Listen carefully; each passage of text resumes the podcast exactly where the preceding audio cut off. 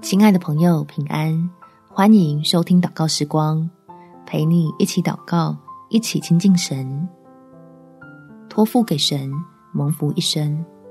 在以弗所书第六章第四节，你们做父亲的，不要惹儿女的气，只要照着主的教训和警戒养育他们。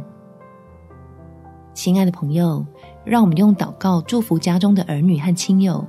放心交托在天父的手中，使他们能在主够用的恩典中闯出一片自己的天空。我们一起来祷告：天父，求你将我从再也管不动的绝望里救出来，让我仍然能为所爱的人祷告。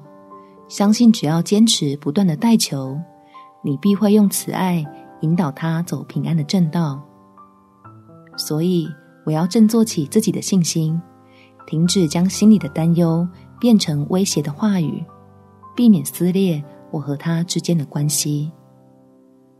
尝试按着圣经来祝福我所爱的人，就看见你真有奇妙的恩典正施行在他的身上动工，叫我虽然没有完全的明白，却放心了下来，放手托付给你，做他一生的依靠。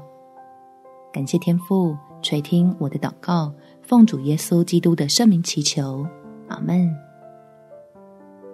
祝福你们全家在神丰盛的爱中有美好的一天。